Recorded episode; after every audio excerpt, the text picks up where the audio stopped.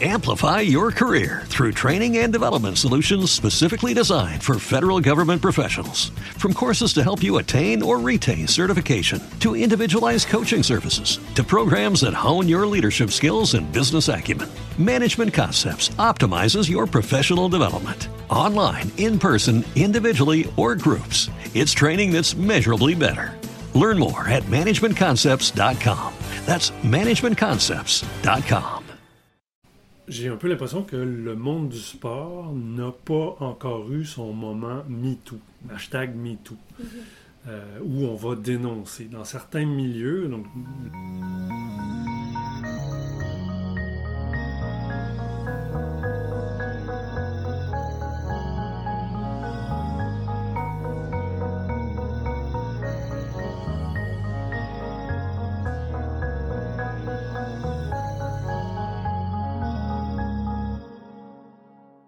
Bonjour et bienvenue à un nouvel épisode du podcast On fait quoi maintenant?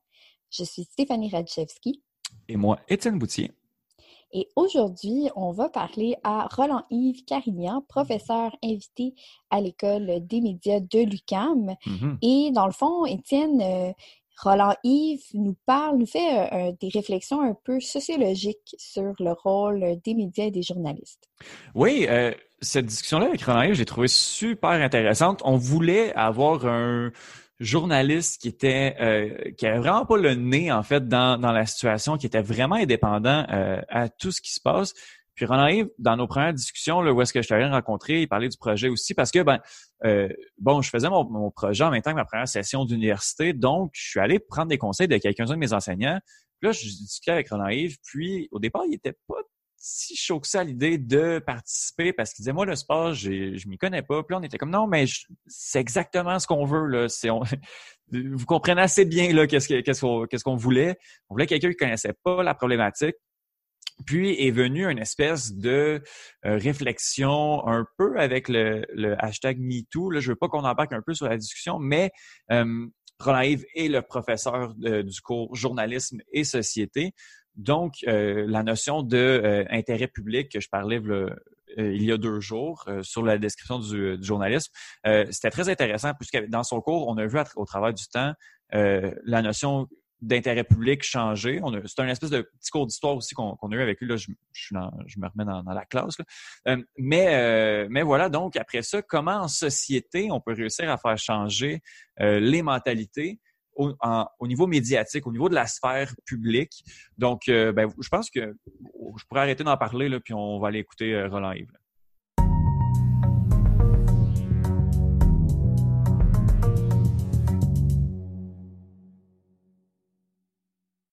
Donc, euh, Roland-Yves Carignan, euh, professeur invité à l'École des médias de l'Université du Québec à Montréal. Bonjour. Bonjour. Donc, euh, la raison pourquoi on a fait appel à vous, c'est qu'on voulait vraiment un œil extérieur sur la situation. vous nous avez confié en pré-entrevue, puis avant justement qu'on que, que, qu mène cette entrevue, que vous ne connaissiez pas grand-chose. C'est pas nécessairement votre domaine d'expertise, le, le, sport en général. en effet. Donc, on a, on a jasé un peu, puis euh, on a jasé de possibles pistes de solutions euh, au niveau des médias. Puis, vous êtes arrivé un, avec un angle assez intéressant concernant l'effet de masse et euh, les, les, réseaux sociaux. Pouvez-vous élaborer un petit peu euh, cette idée-là? J'ai un peu l'impression que le monde du sport n'a pas encore eu son moment MeToo, hashtag MeToo. Mm -hmm. Euh, où on va dénoncer. Dans certains milieux, donc le MeToo était essentiellement dans le milieu culturel. Mm -hmm. On a débordé, mais à la base, il était dans le milieu culturel. Dans le milieu journalistique au Québec, il y a eu euh, hashtag pas une poupée. Je ne sais pas si mm -hmm. vous en avez entendu un ouais. peu parler. Tout ça, mais j'ai l'impression que dans le sport, il n'y en a pas encore eu ce, ce, ce moment-là. Et donc là, je trouve ça intéressant de, de penser à, à en fait, d'essayer de voir et comprendre comment peut se créer ce, cette ouais. masse critique-là qui mène à un moment hashtag MeToo. Mm -hmm. euh, et oui, c'est en ce sens, je pense qu'on qu peut, qu qu peut y réfléchir, surtout à l'ère des, des, réseaux sociaux numériques. J'ai, euh, quand on regarde les, les, euh, les changements de comportement euh, chez les individus, parce que là, c'est bel et bien ça qu'on veut, on veut mm -hmm. qu'il y ait des individus qui arrête d'avoir un certain comportement qu'on ne veut plus tolérer. Mm -hmm. Alors la première des choses, évidemment, c'est il faut le dénoncer, mais il faut qu'il y ait des individus qui le dénoncent. Mm-hmm. En soi, c'est absolument nécessaire, mais c'est pas suffisant. Il faut encore que l'opinion publique, ou cette grande chose qu'on appelle l'opinion publique, qui est une espèce de, consensus euh, social, euh, que, donc l'opinion publique, elle, ne tolère plus ce genre de comportement-là. Et dans la notion de consensus, consensus social de la sphère publique, il y a cette notion que chacun des individus de la société a l'impression que ce type de comportement-là n'est pas toléré par la société. Ça passera pas. Donc c'est à partir de ce moment-là que l'individu va se dire, ben, mon comportement, il n'est pas approprié par rapport à cette opinion publique-là. Et c'est là qu'il y a des changements de comportement. Donc ça, c'est le, côté social de la mhm. chose. Quand on parle des médias, arrêtez-moi hein, des fois. mais non, euh, euh, quand on parle des médias et comment fonctionnent les médias, ben, forcément, les médias, ce sont les producteurs par excellence de cette sphère publique mhm. dans laquelle il y a l'opinion publique. Mhm. Euh, qui vont donc présenter des choses qui se passent dans notre société dont on va débattre. Mhm. Euh, et à partir de ce débat-là, on va établir, ben, ça c'est acceptable, ça, ça ne l'est pas. Mhm. Euh, et dans les médias, ben, donc forcément, ça passe par les médias qui doivent en discuter, qui doivent en parler. Et là, on peut parler comment fonctionne le journalisme. Ouais.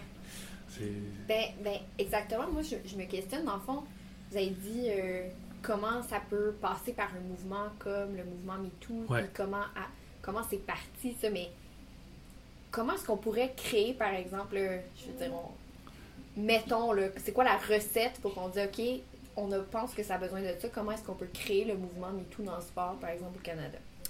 Quand on regarde tous ces, hashtags-là, euh, MeToo, je le connais un petit peu moins bien, mais le, hashtag Occupy, de. Occupy Wall Street, tout ça, euh, j'ai lu plusieurs études là-dessus sur comment, comment ça finit par devenir. Au début, c'était plein de gens qui avaient des revendications, mais avant que ça devienne un hashtag Occupy, puis que là, les gens se, rallient à ça. Euh, essentiellement, c'est des gens qui viennent, qui ont finalement plusieurs causes différentes, euh, avec plusieurs aspects dans leur cause, plusieurs choses qu'ils revendiquent à l'intérieur même de leur cause. Euh, cause qui les représente. Mm-hmm.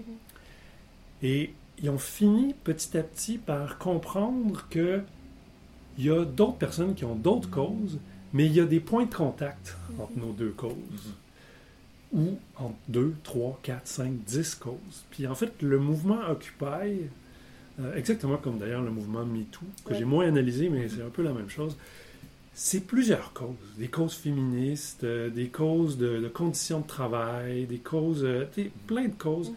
mais qui ont toutes pris un sens à travers un identifiant qui est hashtag MeToo.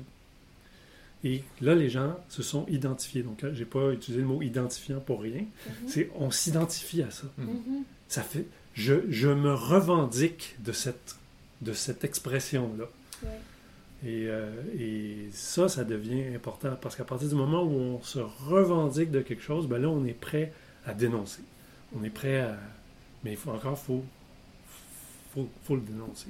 Oui, il faut que ça, ça, commence à faire partie de notre identité pour qu'on y croit assez pour passer à la prochaine action. Exactement. Mhm. Exactement. Et j'ajouterais, dans le cas de, de harcèlement sexuel, la dénonciation est particulièrement difficile parce que c'est par définition quelque chose qu'on n'a pas nécessairement envie d'étaler en mhm. public. Donc ça devient euh, c'est très c'est très complexe. Mhm. Donc avant de l'étaler en public, ben il faut s'assurer qu'on a justement un appui de plein d'autres gens qui vont pas nous juger et que plein d'autres gens qui ont plein d'autres idées, plein d'autres façons d'y arriver vont aussi s'identifier à cette cause-là. D'où le hashtag MeToo, l'importance du hashtag MeToo, c'est je ne suis pas obligé d'être une victime pour, pour me sentir, pour m'identifier à ça.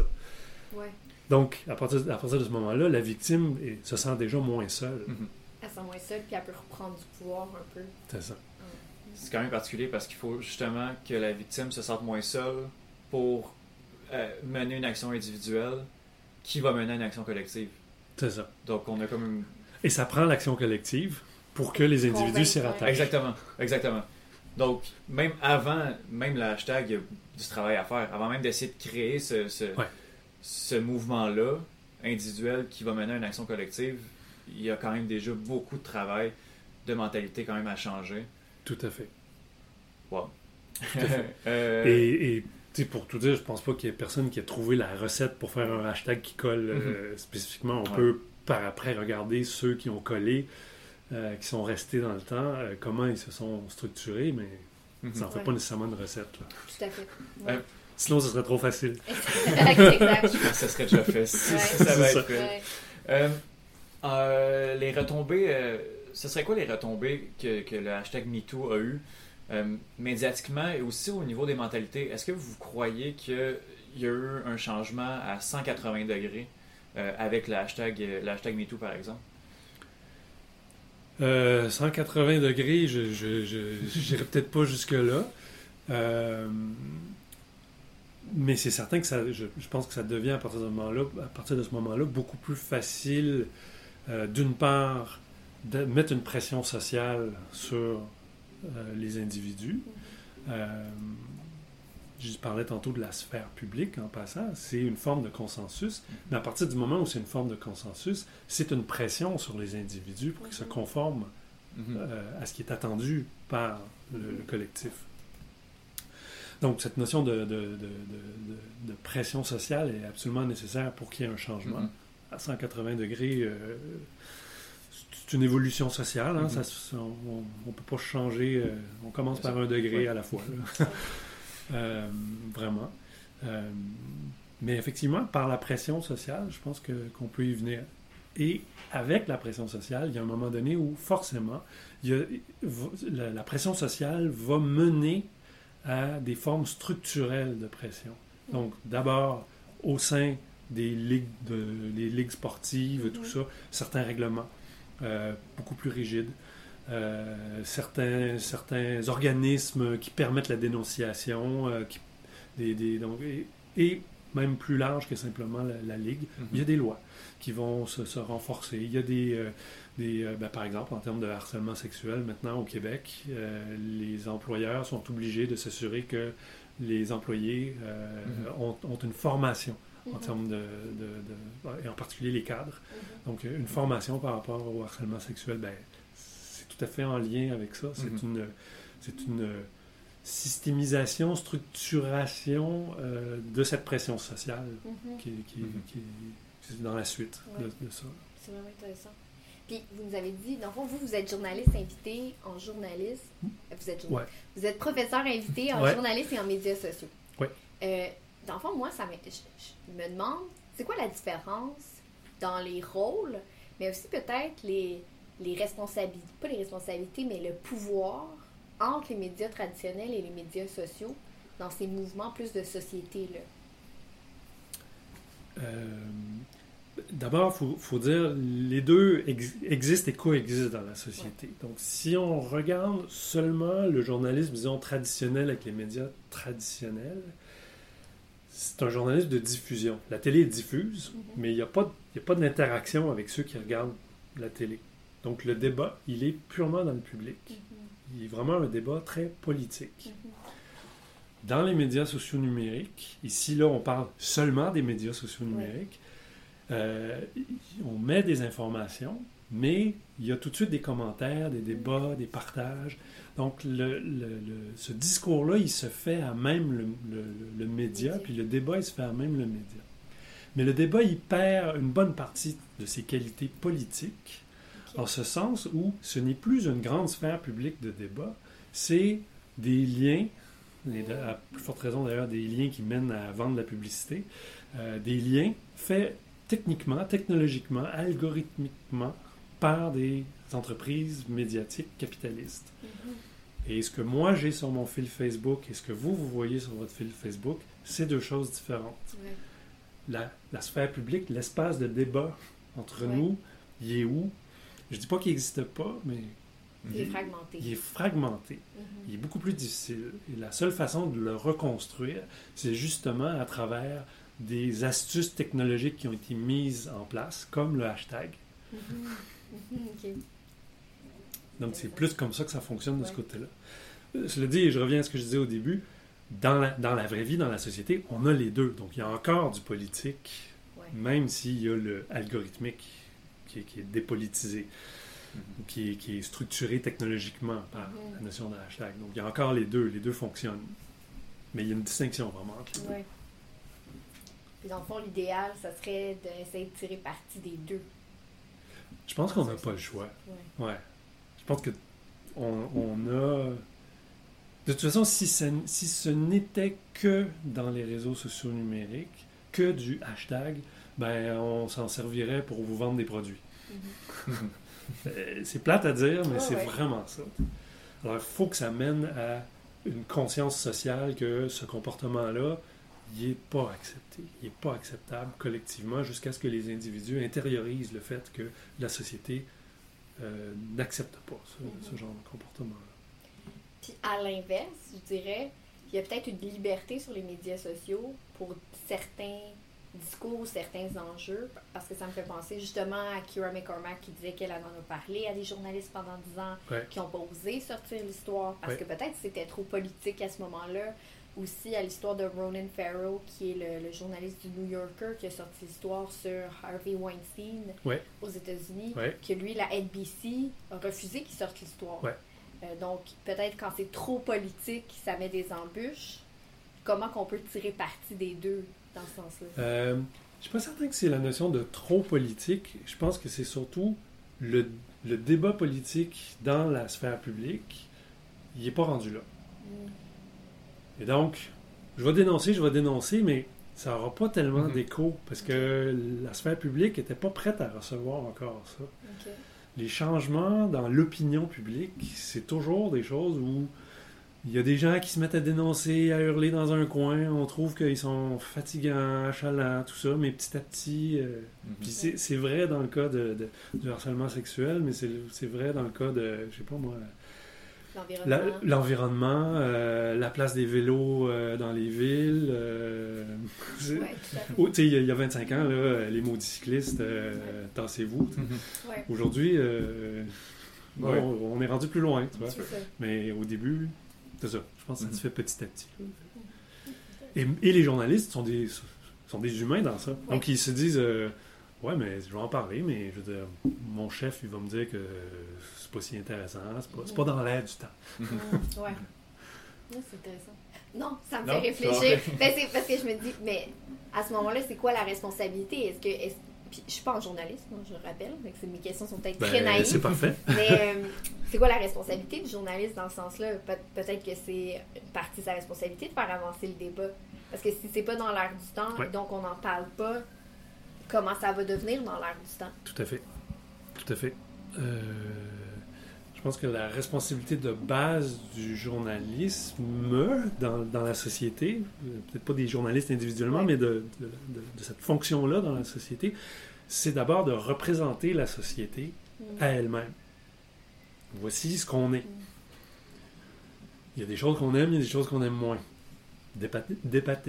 Dépathésant. Je pense que c'est le, rôle du journalisme à la base, euh, à la base c'est ça.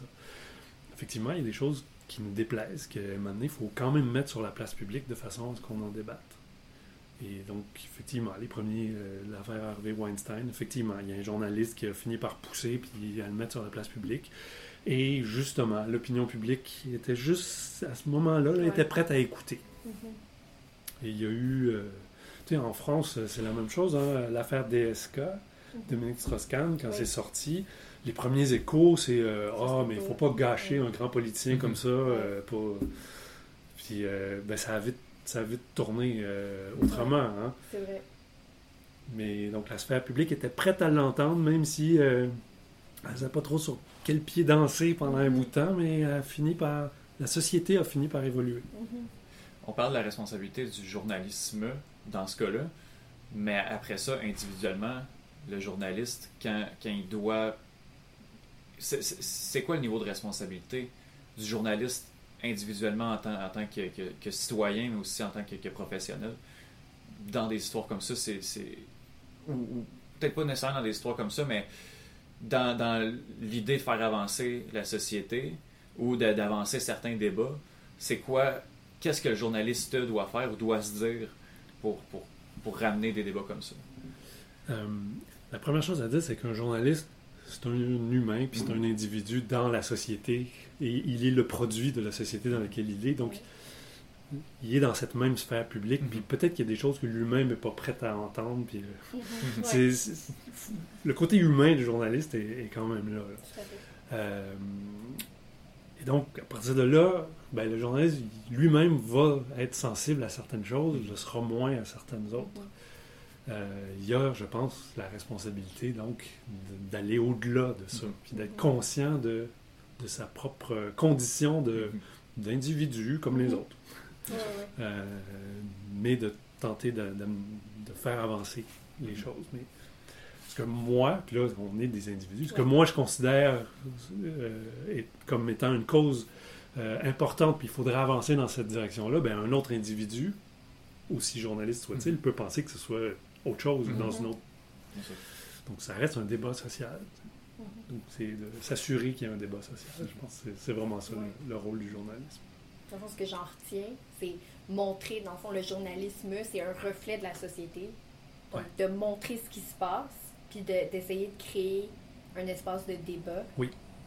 Donc, c'est plus ou moins sa responsabilité de faire avancer les choses, c'est de créer un peu une scène où ça peut se produire. Oui. Mm. Ouais. Il y a euh, certains penseurs, je pense à Géraldine Moulman, qui est un peu une philosophe du journalisme, qui dit le journaliste, pour se maintenir, doit toujours injecter une dose de, de conflit mm. dans la sphère publique. Mais c'est justement ce conflit-là qui fait que les gens s'intéressent à la sphère publique. Donc, c'est, il a dit, c'est un rassemblement conflictuel. Mm-hmm. c'est, vraiment ça. On, a besoin, et c'est comme ça qu'on va évoluer comme société, et la démocratie repose là-dessus. Si on s'entendait tous, on arrête de débattre, et là, il n'y a plus rien qui change. C'est fini mhm. la démocratie. Mhm. c'est une stabilité euh, systémique euh, plate. Robotique, ouais. Ouais, c'est ça. Donc il faut, faut continuer à ne pas être d'accord. C'est drôle à dire. oui, mais trouver la façon de le faire pour pas que les gens euh, perdent espoir que ça puisse changer aussi.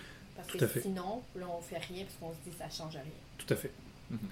Ouais. Et et le risque, c'est ça, puis des fois on le voit sur plein de causes, le risque c'est de, qu'il y a des éléments qu'on met sur la sphère publique qui sont tellement polarisants que le, le, débat existe à peu près plus, mm-hmm. ou encore se polarise à un point où il y a plus qu'un débat, euh, puis on s'invective euh, d'un côté comme de l'autre, et effectivement, là, pour le coup, les réseaux sociaux numériques n'aident pas. Ce genre de choses. Merci beaucoup, Roland-Yves Carignan, d'avoir répondu à nos questions. Avec grand plaisir. Merci.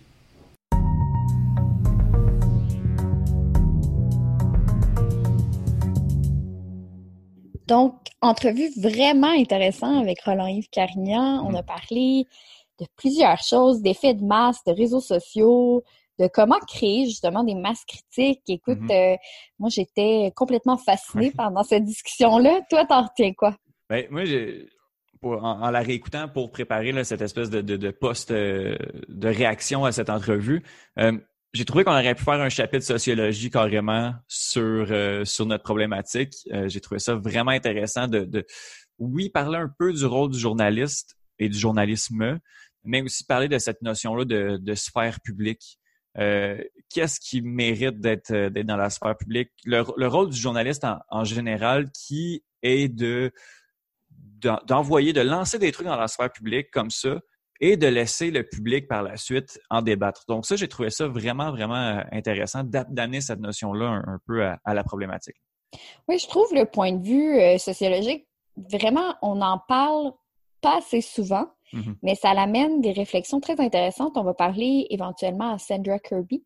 Elle est une sociologue, mais de sport. Euh, donc, je pense qu'il y a vraiment des, des points à aller chercher là. Moi, j'ai trouvé ça vraiment intéressant, justement, tout. Il nous a un peu déconstruit euh, les mouvements de hashtag. Euh, lui, dans le fond, c'était plutôt euh, penché sur celui de Occupy, donc Occupy Wall Street. Il disait que au début, c'est plusieurs personnes, ils ont différentes causes, mais après, ils se rallient ensemble à une cause en voyant les points de contact. je trouvais ça vraiment super beau parce que euh, des fois, c'est difficile de faire ça. On met l'accent plutôt sur les différences, sur qu'est-ce qui fait que je suis pas d'accord avec toi ou euh, ce qui, tu sais, toi et moi, ce en quoi on est différents. Mais mhm. dans le fond, quand on commence à réfléchir, il y a beaucoup plus de choses qui nous rassemblent. Oui, bien sûr. Que de choses qui sont différentes. Donc, comment est-ce qu'on peut utiliser ça pour améliorer la société, tu sais? Exactement. Puis après ça, comment, comment un hashtag se crée, puis un mouvement de masse se crée, c'est sûr. Puis comme, comme, comme euh, M. Carignan disait, il n'y a, pas de recette magique. S'il y avait un moyen de le faire, euh, ce serait déjà fait, puis tout le monde aurait déjà dénoncé. Euh, après ça, je trouvais ça intéressant de, de, voir que ce sont des actions individuelles qui créent un mouvement de masse. Et c'est ce mouvement de masse-là qui va, qui va amener d'autres dénonciations individuelles. Mais au départ, c'est qu'est-ce que ça prend mm. pour allumer ça? ça? ça? prend combien, à, partir de combien de dénonciations euh, tu, tu prends, tu, définis et tu dis que c'est un mouvement de masse. Ça, je trouvais ça vraiment intéressant comme discussion. Le hashtag MeToo, euh, c'est super particulier pour m'y être penché dans un travail euh, au cégep aussi. Euh, le hashtag MeToo, moi, ben, moi aussi, mais je veux dire, en anglais, existe depuis 2008, je crois.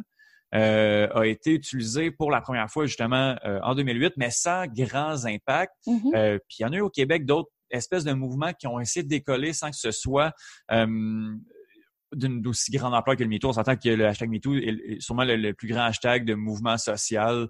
Ah, Il y a Black Lives Matter aussi. Oui, exactement. Aussi, comme environ dix ans avant que ça prenne euh, ben oui, exactement. l'ampleur. Puis, euh, est-ce que c'est oh, le nom de l'actrice euh, Alyssa Milano, si je me trompe pas? Oui, voilà. Euh, qui, en 2017, a, euh, en parlant d'Harvey Weinstein, fait une dénonciation. Et puis, là, ça a décollé. Ouais. Ça a pris une dénonciation à ce moment-là, mais d'un hashtag qui existait quand même depuis, depuis plusieurs années. Mais ça a pris une dénonciation d'un grand homme de, ben, de, de, grand dans le sens de, de son pouvoir, là, pas, pas de la stature de, je veux pas qu'on me méprenne ici, mais euh, ça a pris une dénonciation et puis ça, ça a explosé. Mais c'était à cause de, de, la personne, de l'agresseur, c'était à cause de, du statut de, la, de la dénonciatrice. C'est sûr que tout ça a aidé à ce qu'il y ait un grand mouvement de société par rapport à ça. Mais je pense aussi le contexte, puis Roland Yves en, parle. Euh, des fois, on n'est pas prêt.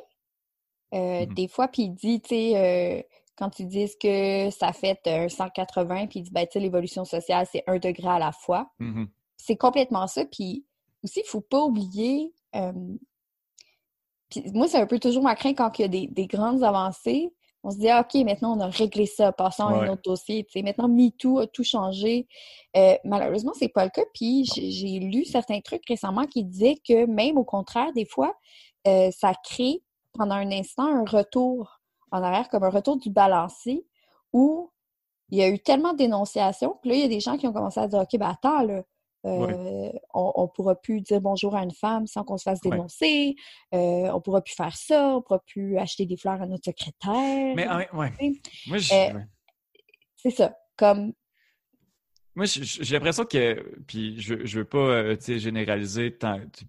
Une bonne je pense que ces gens-là ne comprennent pas nécessairement le mouvement et l'ampleur du mouvement qu'est-ce que. Je pense que l'information aide, beaucoup dans, ces cas-là à savoir euh, puis à savoir qu'est-ce qui se passe. Là. je veux dire, à, plus petite échelle, mais puis là, on est dedans, mais je veux dire, le traitement médiatique du coronavirus, je veux dire, on pourrait aussi le voir là. Tu sais, du moment où est-ce que tu lis le début des articles de journaux, mm sans t'informer sur le contenu, c'est là que tu comprends tellement pas une situation. Puis qu'après ça, tu as l'impression qu'il y, a une espèce de, retour de, mm. balance. Ben, tu sais, je pense que c'est une chose dans, le sens de la désinformation, mm. de, tu sais, faut, faut être critique à, travers ça. Je pense qu'il y a une autre chose qui est très, comme sociologique aussi, donc, euh, qui est très dans, dans l'air de, notre euh, podcast aujourd'hui, sur le fait que quand on change le statu quo ou quand on, justement, on essaie de faire changer des dossiers qui sont difficile au niveau de la société. bien sûr, parce que là, on s'entend, que, que, ce soit là, au niveau du harcèlement sexuel, euh, question de genre, question tout à l'heure, on a parlé de, Black Lives Matter, euh, c'est une question de pouvoir entre différents mm-hmm. groupes de personnes. Et on a beau comme se dire tout, OK, oui, on veut que tout le monde soit plus égalitaire. Les personnes qui ont plus de pouvoir, ben éventuellement, ils vont se sentir peut-être menacés ben ou euh, pas bien représentés. Parce qu'effectivement, c'est, pas parce que tu es un homme que tu as fait du harcèlement sexuel. Mm-hmm. et donc, ça, ça fait vivre plein d'émotions contradictoires à tout le monde dans la société. Là. Peu importe qui on est, on n'aura pas nécessairement les mêmes émotions, mais mm-hmm. euh, et pour avancer, pour faire changer les choses, il faut passer à travers ça. Mais ce qui veut dire que des fois, effectivement, il y a énormément de, euh, de colère qui ressort, qui de, comme, donc avec le mouvement MeToo, je pense que c'était de la colère qui était tout à fait légitime. Et puis de l'autre côté, on, on, se pose des questions, puis on se dit, bah, c'est-tu si important que ça? Ouais parce que ça nous fait remettre en question plein d'actions que nous, on a peut-être faites, qu'on ne voyait pas comme étant si grave que mm-hmm. ça.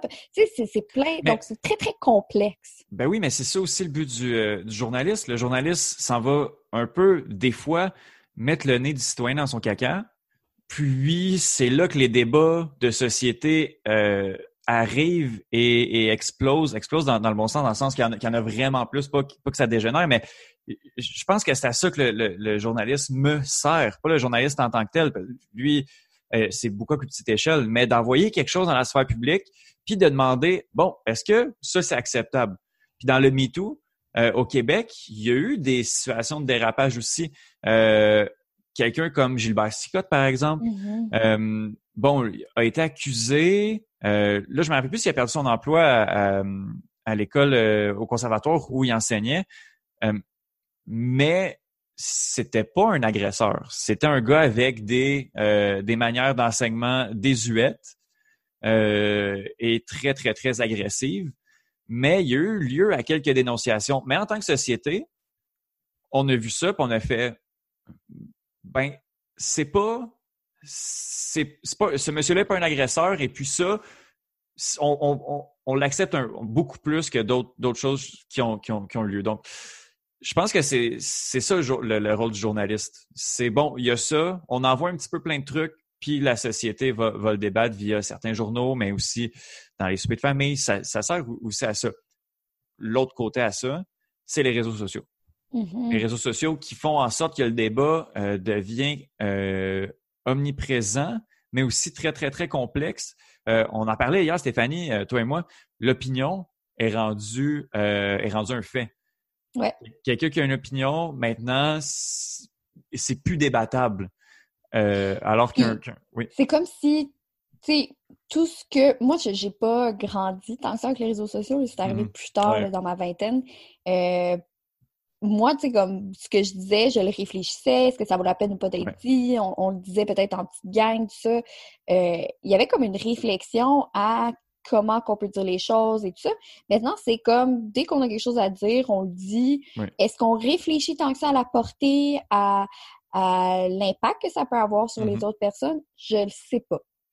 Moi, je pense que non. Euh, ben, en fait, je veux dire, puis sans généraliser, il y, a, de très bons journalistes, puis il faut aussi euh, différencier journalistes et chroniqueurs dans, l'espace médiatique là, où le chroniqueur euh, commente sans rapporter les faits. un fait, c'est quelque chose qui n'est pas débattable. Un fait, euh, tu peux pas, tu peux pas débattre d'un fait, ça existe, c'est la vérité. L'opinion peut être débattable. Mm-hmm. Puis c'est quelque chose aussi que un, journaliste, en théorie, ne devrait pas donner son opinion. Donc, du moment où ce que le journaliste, pendant qu'il travaille, euh, tout ce qu'il dit ne devrait pas être contesté, dans le sens où tout ce qu'il dit devrait être des faits, et du moment où est-ce qu'on peut débattre de ce qu'un journaliste dit, un journaliste qui effectue un travail journalistique, euh, son, objectif est raté. Peut-être pas que c'est un, job qui est, peut-être que son, pas nécessairement que son travail est mal fait ou que ses intentions sont mauvaises, mais du moment où est-ce que tu dis quelque chose et que je peux en débattre, je peux dire non, c'est pas vrai, mais un travail qui est mal fait du côté du journaliste. Donc, un journaliste, théoriquement, ne devrait pas donner son opinion? Oh, je vous ramène au guide de déontologie, là. Non, non, non. Ça devrait pas. Euh, non. Oh, ouais. Ouais, ouais. Clairement, je suis pas une journaliste, on a répondu à la question. Ben, même moi, j'ai euh, dans les 21 euh, épisodes, les 20 derniers épisodes par moment, j'ai failli à mon travail journalistique. Oui, effectivement. Ah, c'est intéressant quand même. Ça nous donne un autre point de vue aussi. Parce que là, on voit ça sur un cas très précis, sur un sujet très précis. Mais tout ce qu'on parle cette semaine je pense qu'on peut aussi ressortir ça puis utiliser ça comme réflexion pour analyser d'autres travails journalistiques qu'il y a autour de mm-hmm. moi, autour de moi, autour de nous, euh, dans le sport, mais dans d'autres domaines aussi. Un journaliste, c'est un journaliste. Oui. Oui, mais après ça, il y a énormément de chroniqueurs euh, qui ont, oui, une formation journalistique. Euh, je pense, j'ai vu un débat la semaine dernière sur Twitter avec Bernard Drinville, mm. qui a une formation journaliste, qui a été par qui, a quitté Radio-Canada, qui a été ministre au sein du Parti québécois et qui maintenant est animateur et mm. chroniqueur à la radio il ne se définit plus comme journaliste, même si dans l'opinion publique, moi, personnellement, je le voyais encore comme journaliste jusqu'à la semaine dernière où il disait non, moi, je suis pas journaliste, je suis chroniqueur, donc j'ai le droit de donner mon opinion. Donc, c'est tellement plein de zones grises. Il n'y a pas d'ordre professionnel ça pourrait peut-être être une bonne idée. Puis c'est peut-être une piste de solution aussi. À, mm-hmm. en, parler, un autre professionnel euh, des, journalistes pour aider à faire la différence un peu entre les, entre les, donneurs d'opinion, entre ceux qui, l'expriment et, un journaliste, ça pourrait peut-être être, euh, pertinent. Mais euh, oui, voilà, donc cette notion-là de, sphère publique est, vraiment intéressante. Et puis, comment créer un hashtag? Il n'y a pas de, de recette secrète, malheureusement. Mais, et puis, puis tu peux pas Ouais, je trouve ça intéressant aussi d'essayer de, faire quelque chose de viral sur le web. Je pense que de créer, de, dire, OK, ça, ça va être viral, c'est probablement la pire affaire à faire. Tu sais, nous, on, a, on, s'est créé un hashtag sans prétention. on s'est créé un hashtag, tu sais, euh, OFQM pour on, fait quoi maintenant, mais aussi on fait quoi? Euh, c'est pas nécessairement dans le but de, euh, de créer un mouvement euh, pour par, ben, si on veut discuter, on, est là, là on, on, réagit, mais c'est pas pour créer un mouvement de dénonciation tant que ça, c'est quand même sans prétention, mais on, on est allé quand même, on l'a fait. On s'est dit peut-être, peut-être que ça, pourrait être pertinent. Mais si on se dit, OK, on, on fait ça, puis ça, ça va être viral, puis les gens vont dénoncer, c'est impossible à faire. En effet. Puis je pense qu'il faut qu'on suive un peu les journalistes. En fait, je dois, ce que j'en comprends, c'est qu'ils doivent un peu suivre le mouvement de société, tout en essayant de refléter certaines choses. Puis moi, il y a une citation que, j'ai beaucoup aimée, c'est l'idée d'injecter une dose de conflit. Mm-hmm. Ben oui. De ben voir le débat politique qui, s'ensuit de ça. Ben oui, on peut suivre les mouvements sociaux, mais le journaliste a le droit de l'instiguer aussi ou d'essayer de l'instiguer. Puis s'il voit que ça ne fonctionne pas, ben c'est tout. La société n'était pas prête à ça.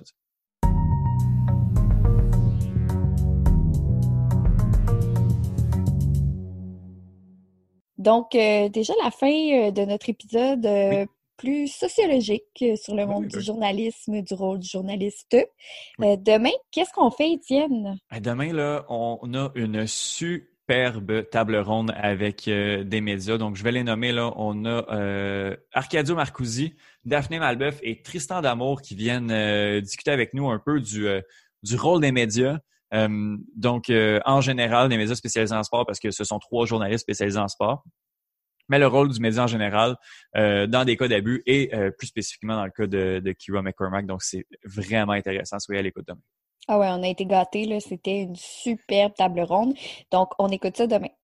Amplify your career through training and development solutions specifically designed for federal government professionals. From courses to help you attain or retain certification, to individualized coaching services, to programs that hone your leadership skills and business acumen, Management Concepts optimizes your professional development. Online, in person, individually, or groups, it's training that's measurably better.